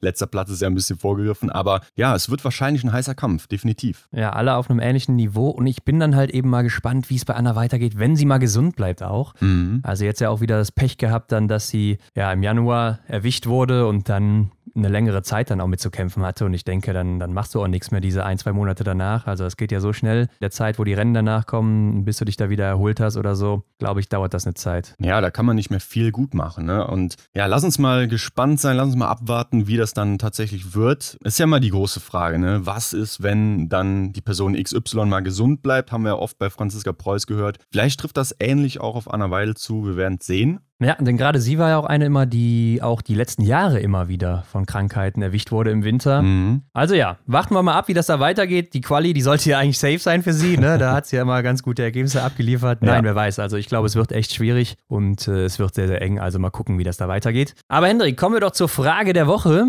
Ja, Erstmal wieder vielen Dank fürs zahlreiche Mitmachen. Ne? In der nächsten Woche gibt es dann die neue Chance. Stellt eure Frage einfach nochmal oder stellt eine ganz neue Frage, wie auch immer, was euch eben so auf der Seele liegt. Ja, und diesmal auch wieder recht eindeutig der Gewinner, nämlich welche Veränderungen seht ihr in den nächsten zehn Jahren im Biathlon und welche wünscht ihr euch? Also mit ihr sind wir gemeint, ne, Hendrik? richtig, ja. Ja, und das ist natürlich ein weiter Zeitraum, ne? Also zehn Jahre, da kann natürlich viel passieren. Und ich denke, die Frage, die kann man aus zwei Perspektiven betrachten. Einmal sportlich und vielleicht auch einmal aus Sicht des Klimas, der Veränderungen, so wie man das eigentlich auch schon in der letzten Saison dann ein bisschen mitbekommen hat, wo es vielleicht Schneeprobleme gab und so weiter. Aber lass uns erstmal mit dem Sportlichen anfangen, oder? Ja, dann fang gerne an. Oder lass uns auch erstmal mit dem ersten Teil der Frage anfangen. Das ist, welche Veränderungen sehen wir in den nächsten zehn Jahren, bevor wir dann zu unseren Wünschen kommen? Genau. Ich denke, aus sportlicher Sicht wird es nochmal ein neues Level geben. Also gerade so bei den Herren zum Beispiel. Ne? Da haben wir jetzt Johannes Tingesbö gesehen. Der hat einfach so eine neue Schallmauer im Prinzip durchbrochen. Und der Rest, der wird sich jetzt denken, ja, da muss ich halt noch was drauflegen. Ne? Und ähm, sehen, dass es bei ihm möglich ist. Vielleicht schafft der eine oder andere das dann auch. Also so denke ich mal, passt sich das Niveau einfach mit und mit an dem Stärksten an. Und ich glaube, dann sehen wir in auch vielleicht schon zwei, drei, vier Jahren ein neues Niveau im Biathlon. Und ja, auch bei den Damen ne, gehe ich davon aus, dass sich das Niveau dann eben auch einfach hochschaukeln wird. Ja, klar, eine Entwicklung, die findet natürlich immer statt. Ne? Das sieht man ja auch schon, wenn man nochmal Rennen von vor 15 Jahren oder so sich anguckt. Beim Läuferischen ist es natürlich schwierig, also da ist irgendwann eine Grenze erreicht und ich denke, da ist auch jeder irgendwo selbst limitiert. Ne? Also nicht jeder kann einfach so schnell laufen wie ein Johannes Tingesbö. Das stimmt. Man hört es ja auch immer wieder, er trainiert gar nicht so viel wie andere oder andere trainieren Mhm. einfach viel mehr, aber ja, die sind einfach von ihrer Genetik, können sie nicht dahin kommen. Es kann auch nicht jeder wie User im Bolt äh, einen Weltrekord im Sprint laufen, egal wie viel sie man trainiert, weißt du, im 100-Meter-Sprint. Und ähm, so ist das eben dann auch im Biathlon oder in jeder Sportart einfach. Da gibt es Limits und der eine, der, der kann da irgendwie noch einen draufsetzen oder so und der andere, der ist irgendwie kurz drunter. Aber wo es eben noch viel Verbesserungspotenzial gibt oder wo ich auch sehe, dass da viel gehen könnte, ist natürlich ähm, am Schießstand. Ne? Also dass da gerade noch schnellere Abläufe zu sehen sein werden. Ne? Wenn man sich jetzt so einen Martin Oeldal anguckt, der da das Gewehr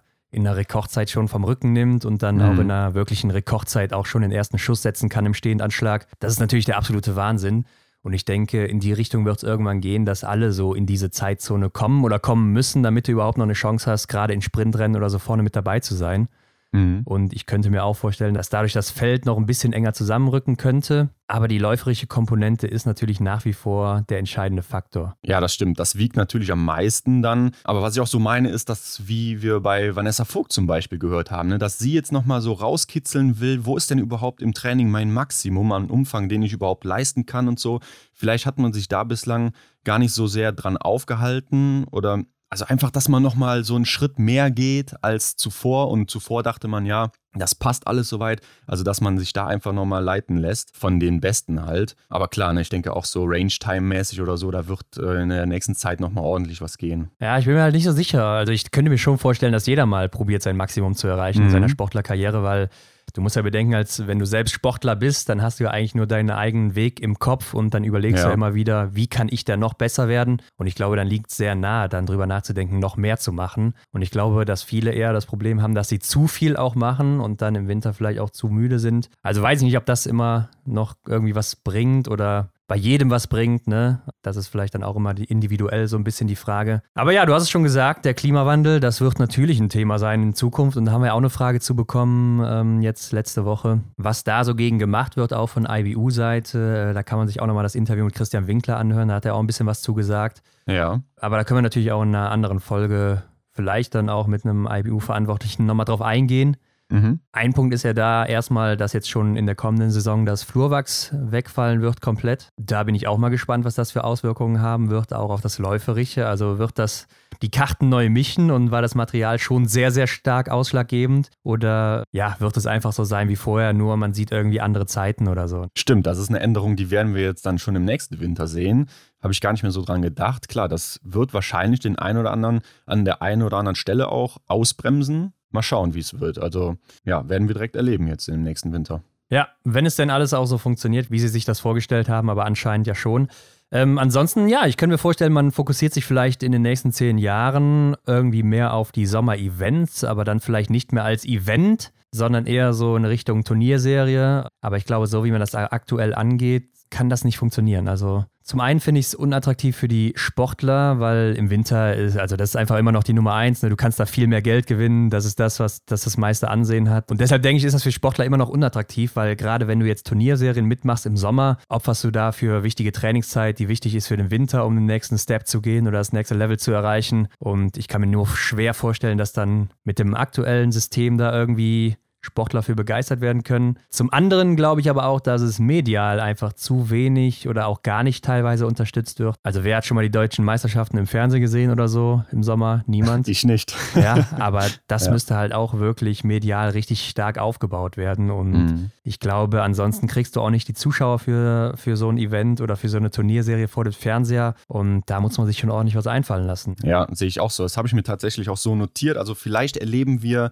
dann im Jahr 2033, was es dann ist, worüber wir hier sprechen, die Etablierung einer Sommerserie. Ne? Dass man da vielleicht dann parallel zum Winter dann irgendwie was hat, was man präsentiert, wo es Athleten gibt, die sich dann wirklich nur für die Sommerserie vorbereiten. Haben wir auch mit Felix Bitterling nochmal drüber gesprochen. Das war das erste Interview mit ihm. Da hat er auch mal so drüber gesprochen, warum das jetzt aktuell auch gar nicht funktionieren kann ne, mit den, mit den Athleten, die auch im Winter starten. Und ja, was so den Winter angeht, ich denke, der Weltcup-Kalender, der könnte sich verschieben, ne, aufgrund dessen, dass einfach der Winter jetzt auch irgendwie immer später kommt im Jahr. Vielleicht sogar auch, dass er dann gekürzt wird dass es nicht mehr zehn Weltcup-Wochen gibt, sondern dann eventuell nur noch acht oder sogar noch weniger, weil einfach diese etablierten Weltcup-Orte nicht mehr funktionieren aufgrund von Schneemangel oder anderen Sachen. Ja, dass sie wegfallen, glaube ich nicht. Dann wäre einfach die Saison auch zu kurz. Die ist ja so schon mhm. relativ kurz. Äh, wir haben es ja letzte Woche auch mal angesprochen,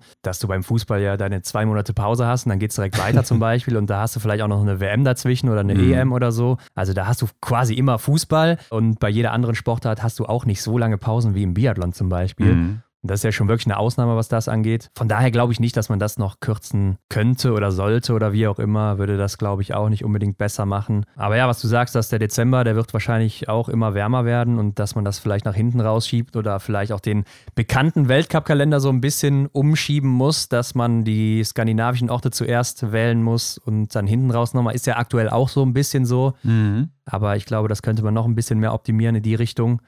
Denn wir haben jetzt auch in Hochfilzen gesehen, die hatten ja sogar Schneeprobleme jetzt im Dezember. Aber ich kann mir nicht vorstellen, dass es mal diese Zweiteilung gibt zwischen Sommerathleten und Winterathleten, weil ich davon überzeugt bin, dass Winterathleten auch im Sommer immer die stärksten sind. Umgekehrt wahrscheinlich genauso. Ja. Und wenn es dann eben viel Geld im Sommer abzuräumen gibt, dann wird ein Johannes Dingesböder wahrscheinlich auch nochmal mitmachen und überlegen, ob sich das nicht doch lohnt. Und wenn dann ja, eben auch die Präsenz da gegeben ist, äh, medial und so weiter, dann. Mhm denke ich auch, dass die guten Winterathleten dann auch im Sommer antreten werden. Und dann gibt es vielleicht so eine Phase, wo man das Training auch anders aufteilt und dann ähm, ja im Winter die Saison hat und im Sommer die Saison.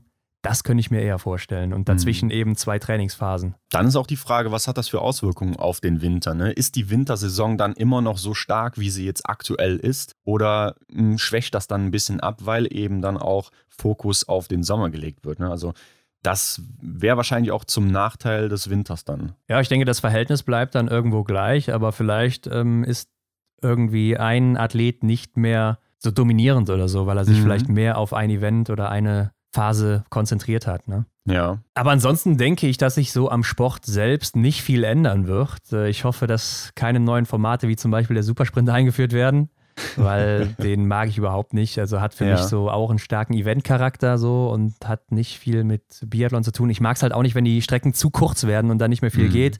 Äh, zum Beispiel, wenn in der Mix- oder Single-Mix-Staffel die Damen starten und dann die Strecken auch sehr, sehr kurz sind äh, und bei den Männern auf der Strecke halt nicht mehr so viel geht, das finde ich irgendwie nicht so ansprechend, muss ich sagen. Ja, stimmt. Also das, worauf man ja auch eigentlich dann hofft, sind ja diese knackigen und spannenden Schlussrunden. Und ja. ja. je länger die Runde ist, desto besser, ne? Ja, also ich sehe es mir immer sehr gerne im Massenstart mhm. an, wo die Runden ja noch mit am längsten sind, dann im Kampf Mann gegen Mann. Ja. Äh, wenn man da nochmal an den Massenstart jetzt bei, oder die Massenstarts bei der WM denkt, bei den Frauen ja. und bei den Männern, äh, da gingen die letzten Runden ja richtig ab und mhm. ja, ich denke, was Besseres gibt es eigentlich gar nicht. Ja, ansonsten, was würden wir uns denn wünschen, Hendrik? Wäre natürlich cool, wenn der Sport mal internationaler wird, ne? Also vielleicht so ein Star aus den USA oder so, der wäre mal ganz gut, um das vielleicht dann auch äh, nach Übersee zu bringen, so richtig. Klar, die sind da auch mal mit dem Weltcup jetzt auch in der kommenden Saison wieder am Start. Aber damit das da so wirklich Erfolg hat, da brauchst du halt so einen richtigen Charakter oder ja, eine Frau oder einen Mann, der da halt mal wirklich äh, phasenweise oben mitmischt, ne? Ja, man bräuchte da so ein Aushängeschild, welches dann eben ja, den Sport nochmal auf ein anderes Level bringt. Naja, man, man weiß es ja so in Amerika, da sind Waffen ja auch irgendwie anders angesehen als hier bei uns. Also, ja, müsste eigentlich ziehen, der Sport, oder? Also, geben. Sobald die eine Waffe mhm. sehen oder so, dass sie sagen, wow, das habe ich ja noch nie gesehen, da muss ich auf jeden ja. Fall mitmachen. Ich meine, man hatte ja mal, ähm, wie hieß er, Lowell Bailey, ne? Weltmeister mhm. 2017 in Hochfilzen im Einzel. Aber da muss man sagen, das war halt dann mal so ein kurzer Moment, wo er oben mitgespielt hat. Und klar, hier und da war er auch mal oben mit dabei, Top 10 oder so. Aber der war jetzt halt nie konstant oben als Favorit auch mit dabei und ich fand, der hatte jetzt auch nicht unbedingt den Charakter, um da irgendwie so ein, so ein Star-Format zu haben. Also sowas wie Michaela Schifrin im Ski Alpin oder so, die da ähm, alles abräumt oder Lindsey Vonn oder so. Die haben das natürlich riesig gemacht in den USA und äh, da, deshalb gibt es da ja auch so viele Fans. Unter anderem natürlich, ja, und ich denke, sowas fehlt vielleicht im Biathlon, um da noch internationaler zu werden in Zukunft. Aber ist natürlich auch schwierig, wenn da nicht so viel in die Entwicklung reingesetzt wird in dem Land und das dann ausgerechnet daher so ein Star kommen soll. Ja, stelle ich mir auch schwierig vor. Aber vielleicht ist es ja in zehn Jahren so. wer ja, weiß. Wer weiß, wer weiß. Ansonsten haben wir auch schon viel die Medien angesprochen immer in der Vergangenheit und ich glaube, da ja. muss auch unbedingt was passieren, bevor man da auch irgendwie den Anschluss verpasst. Denn wenn man sich so andere Sportarten anguckt, wie die sich entwickeln, das geht da wirklich rasant, äh, gerade im medialen Bereich, auch digital und so weiter ähm, mhm. voran. Und im Biathlon, finde ich, hängt man da schon unglaublich weit hinterher. Ne? Sei es jetzt auch bei den öffentlich-rechtlichen, wo man sich vielleicht so ein bisschen auf diese Monopolstellung ausruht, dass man die Rechte hat als so mehr oder weniger einziges Format oder einzige Sender. Denn eure Sport, sind wir mal ehrlich, mit Werbung und so, guckt sich halt kaum einer an. Mhm. Also ist total unattraktiv und ja, ich glaube, da muss schon was passieren, damit man auch gerade für jüngere Zuschauer oder Leute, die man neu begeistern will für den Sport, damit man die eben auch vor den Fernseher bekommt im Winter in Zukunft. Ja, denke ich auch. Oder halt nicht vor den Fernseher, aber dann eben einfach am PC oder irgendwie an den mobilen Geräten, dass man ja. da auch irgendwie attraktiv aufgestellt ist. Ja, das wäre schon cool, ne, wenn man da noch irgendwie ja, ein neues Level erreicht, auch, ne, so wie die Athleten natürlich dann auch irgendwo, dass man sich entwickelt. Aber da muss man jetzt auch nicht nur die Sender ansprechen. Ich glaube, da kann die IBU auch noch viel, viel besser Absolut. machen und äh, da lassen die auch noch viel Potenzial liegen. Aber gut, deshalb gibt es ja eigentlich auch uns. Ne? Deshalb haben wir das auch irgendwann mal gestartet, weil wir damit nicht, nicht zufrieden ja. waren. Aber irgendwie sind uns ja auch die Hände gebunden, weil wir haben einfach keine Rechte oder so, da irgendwie noch mehr draus zu machen als aktuell. Also mhm. es geht natürlich hier und da immer irgendwie was, aber viele Ideen, die wir haben, können wir ja gar nicht umsetzen, weil wir es einfach nicht dürfen. Ja, und ich denke, die Wünsche aus sportlicher Sicht, ähm, ich glaube, da spreche ich für viele Leute, dass einfach im Männerbereich vor allem sowas wie jetzt letzte Saison halt nicht mehr passiert, ne, dass sich einer da so sehr vorne absetzt. Darum waren ja auch einfach die Damenrennen viel interessanter auch. Ja, wobei ich das natürlich persönlich jetzt auch gerne sehe, ne, wenn da so eine Person, also ich finde das schon beeindruckend, wenn da so eine Person vorne alleine wegläuft und so dominiert und äh, das einfach zu sehen. Finde ich auch sehr interessant, aber ich kann schon verstehen, wenn dann viele sagen, ja, nee, ist mir zu langweilig, wenn die Spannung so früh raus ist. Ja. Obwohl im Biathlon ist es ja so, die Spannung ist erst raus, wenn das letzte Schießen vorbei ist. Also und Johannes mhm. Dingesbö hat auch schon bewiesen, dass er drei, vier Mal beim letzten Schießen daneben geschossen hat und dann ja. nicht gewonnen hat, obwohl er sehr, sehr weit vorne war. Ja, klar, das ist äh, das berühmte Motto ne, vom Biathlon, ist erst dann vorbei im Prinzip, wenn ja die Schlussrunde um ist, ne, oder spät oder, oder frühestens das letzte Schießen vorbei ist. Also ja, da geht immer einiges, wir kennen es und darum ist der Sport ja auch so cool. Ja, Hendrik, und damit war es das auch für diese Woche mit der Frage der Woche. Mhm. Wie gesagt, Leute, ab heute, nachdem die Folge online ist, könnt ihr die nächste Frage stellen oder halt die von letzter Woche nochmal, falls ihr sagt, da muss noch was mehr beantwortet werden oder da will ich unbedingt eine Antwort drauf haben. Wir werden dann wieder die Top 3 raussuchen und dann einen Tag später könnt ihr voten für die beste Frage. Nächste Woche geht es dann weiter mit dem nächsten Gast aus Deutschland mhm. mal wieder. Ja. Da haben wir ja auch schon mal angekündigt, da geht es auch nochmal um das Kadersystem und weshalb, warum, wieso das jetzt alles so ist, wie es eben ist. Stimmt. Da sorgen wir für Aufklärung, ja. und dann schreiben Sie gerne Feedback oder was auch immer ihr eben loswerden wollt unter das Folgenbild oder auch gerne privat. Hinweise zu Anna und zu uns findet ihr wie immer in den Shownotes. Dann abonniert uns doch bei Spotify, iTunes oder wo auch immer ihr das hört. Bewertet uns mit 5 Sternen da und teilt das überall mit all euren Freunden und aktiviert die Glocke, ne, damit ihr auch keine Folge mehr hier verpasst. Geht auch übrigens bei Instagram, ne? Also bei Instagram kann man ja auch dann eine Glocke aktivieren oder was auch immer. Ja, überall, wo ihr eine Glocke seht, einfach draufdrücken, wenn da extra Runde noch eine Verbindung mit dabei ist. Da, dann verpasst ihr einfach nichts mehr. Ist so. Also besser geht es doch gar nicht, Leute. was macht ihr da eigentlich? Also, aktivieren und bis nächste Woche. Wir sind dann wieder zurück. Haut rein, macht's gut. Ciao. Ciao. Das war die Extra-Runde mit Ron und Hendrik für diese Woche. Neue Folgen gibt es jeden Montag, überall, wo es Podcasts gibt.